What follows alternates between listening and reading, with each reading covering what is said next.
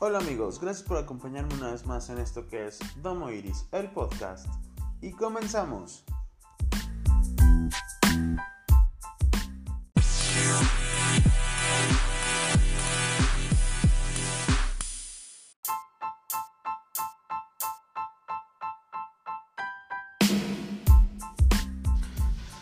Pues bien chicos, ya estamos de regreso en esto que es Domo Iris, el podcast. Y vamos a platicar de un tema muy interesante, muy polémico, como lo es el aborto legal en México. Es reciente y es delicado precisamente porque el martes pasado eh, la primera sala de la Suprema Corte de Justicia de la Nación desechó la discusión para la despenalización de este acto, lo que es el aborto legal. Solamente hubo un voto a favor, que fue del ministro Juan Luis González Alcántara Carrancá. Los otros cuatro de la primera sala desecharon y votaron en contra. Esto era una situación muy especial y muy eh, importante para nosotros como veracruzanos, ya que esta medida tenía especial trascendencia, ya que de haber sido aprobada iba a obligar al Congreso Estatal para despenalizar la interrupción del aborto. Esto habría sido eh, un paso adelante para la igualdad a las mujeres, los derechos y que ellas puedan decidir sobre sus propios cuerpos.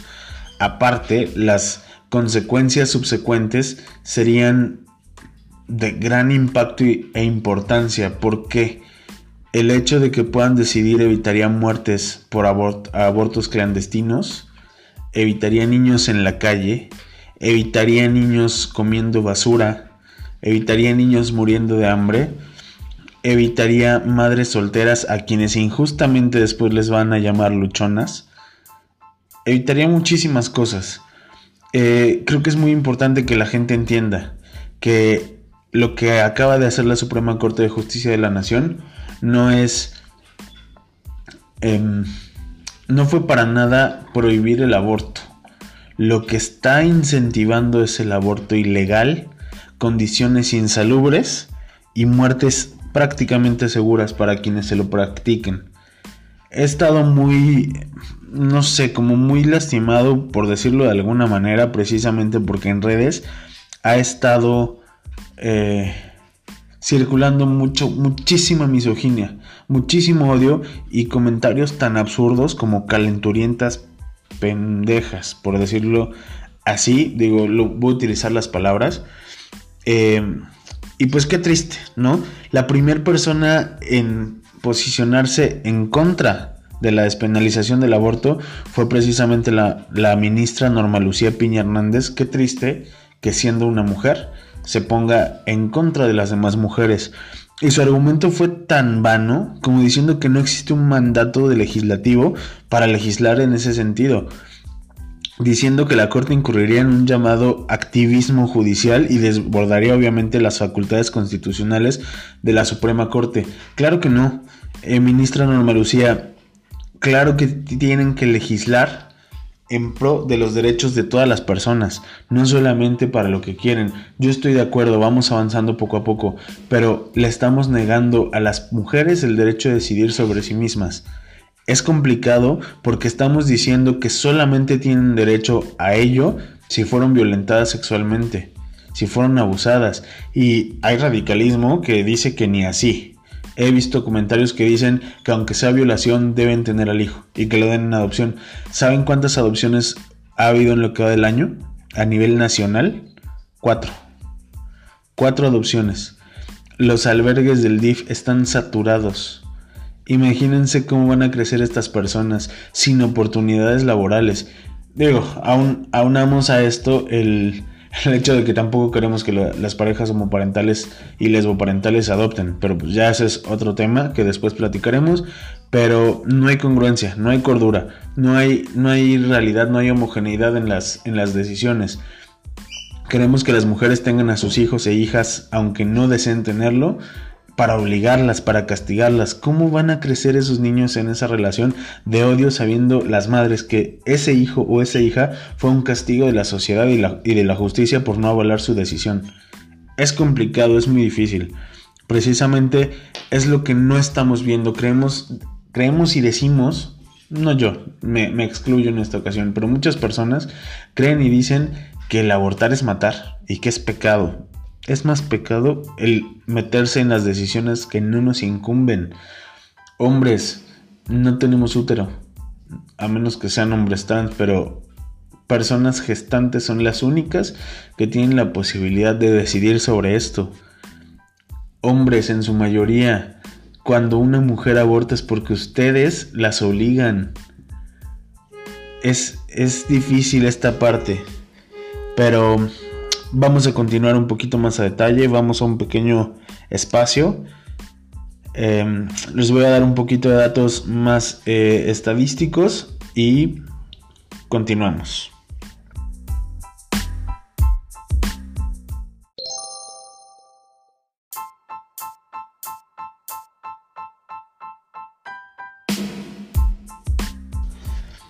Estamos entrando a la parte más cuantitativa en cuanto a esta información y al tema que es el aborto en México.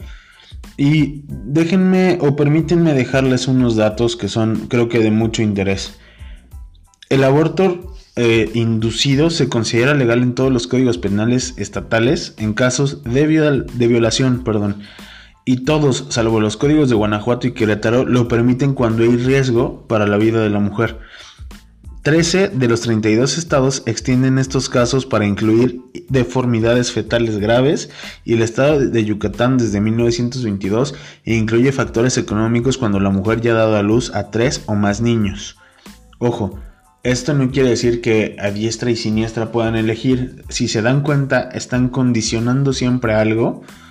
Y entonces estaríamos dejando de lado su postura de que es asesinato. En, todo caso lo estaríamos viendo o lo estarían viendo como asesinato justificado. Se dan cuenta como lo único que busca la gente con esa postura es bloquear derechos. Si realmente les interesara esta parte, estarían en contra en todo momento. Solamente quieren imponer su moral, en algunos casos muchos su religión, y es poder controlar y poseer a las mujeres, decidir sobre de ellas. Es lo triste, pero bueno. En la Ciudad de México y en Oaxaca está despenalizado desde 2007 y 2019 respectivamente a petición de asociaciones pro aborto hasta las 12 semanas de embarazo.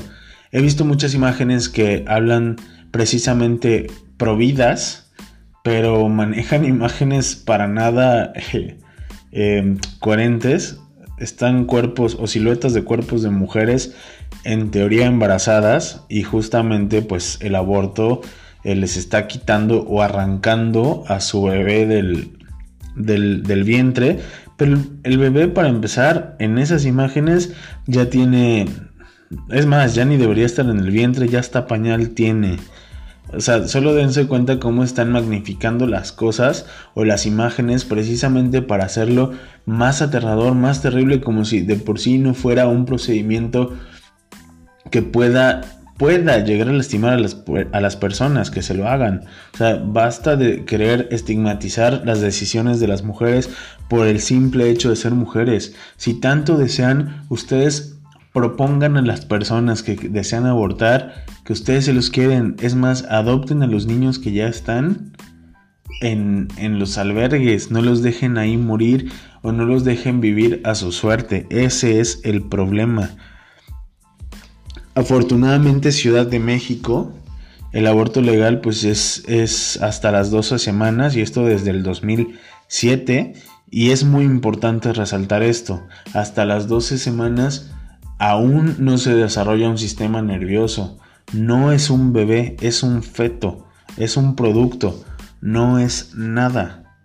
No es nada que vaya a ser ya ingeniero. Aguas con esto. Sí, sí es un feto. Sí, sí es un producto. No, no es un bebé. No, no es un futuro ingeniero. No, no es una persona que va a crear arte. No. Probablemente pudiera ser, en algún futuro, pero no estás coartando nada. He visto argumentos también que dicen, ¿qué tal si en los abortos está el, el futuro, eh, no sé, científico que descubra la cura del SIDA? No lo sabemos, pero hay muchas personas, no una, ¿sale? Vamos a, a platicar un poquito ya nada más en temas eh, culturales, eh, a mí me llama mucho la atención que a Oaxaca siempre lo han tachado la, la sociedad mexicana como que es un estado proveedor de personal doméstico. Es decir, en términos vulgares, es el proveedor mexicano de sirvientas. ¿Sale? Esto por la cultura.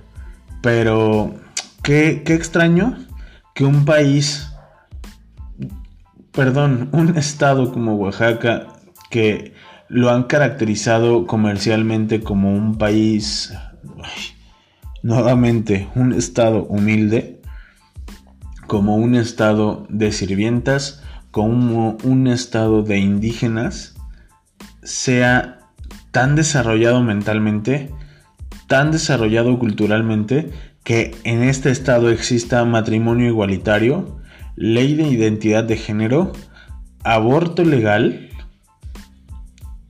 y lo comparamos, o se comparan incluso, con Nuevo León, que es un estado potencia económica del país y es de los más atrasados mentalmente por prejuicios. Güey, se casan entre primos.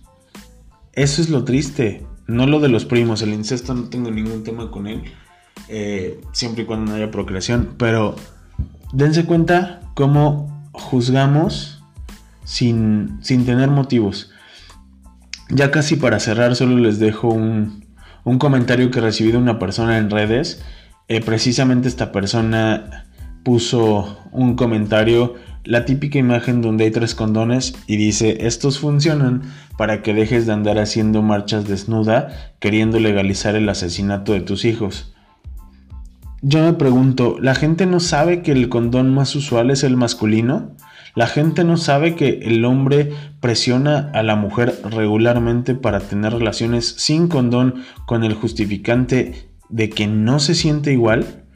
La gente no se da cuenta que el hombre en cuanto ellas les dicen que están embarazadas, hablo de una manera general, no estoy señalando a todo el mundo, pero ellos dicen es tu problema, no mío. ¿Saben cuál es el problema? Que ahí sí, le decimos a la mujer que es su pedo porque es su cuerpo, pero cuando ella quiere decir ya no lo es, porque ya es otra vida.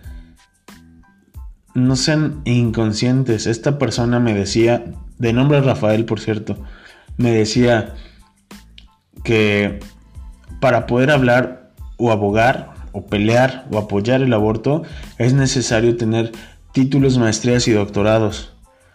Lo triste es que él, para atacarlas, no tiene nada de ello y solamente le basta un celular con internet y escudarse. Hay que tener muchísimo cuidado para no caer en este tipo de, situaciones. Eh, puedes tener una opinión distinta siempre y cuando no hables para coartar derechos de otra persona. Tú tienes una opinión, guárdatela tú, platícala en tu entorno de confianza y que piensen igual que tú, pero en el momento en el que tomas un medio para hacerlo viral, para hacerlo público, cuando sales a la calle para luchar en contra de los derechos de otra persona. Es un discurso de odio. No te compete, no te corresponde. Las personas que hemos salido a luchar a la calle, en marchas, en protestas y en movilizaciones, ha sido para luchar por nuestros derechos, no para que te los quiten a ti. Pero bueno, Creo que eso es todo por el momento. Este, les tengo próximas noticias.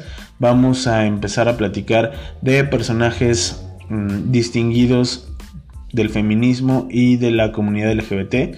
Eh, vamos a analizar eh, un poquito su postura, su imagen, su imagen comercial principalmente, pero no crean que vamos a hablar de personajes históricos.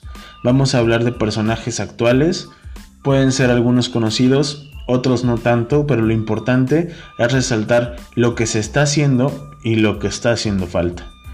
Les mando un abrazo muy fuerte, cuídense en esa pandemia, eh, quédense en casa si es necesario, pueden salir, pero por cosas sumamente importantes.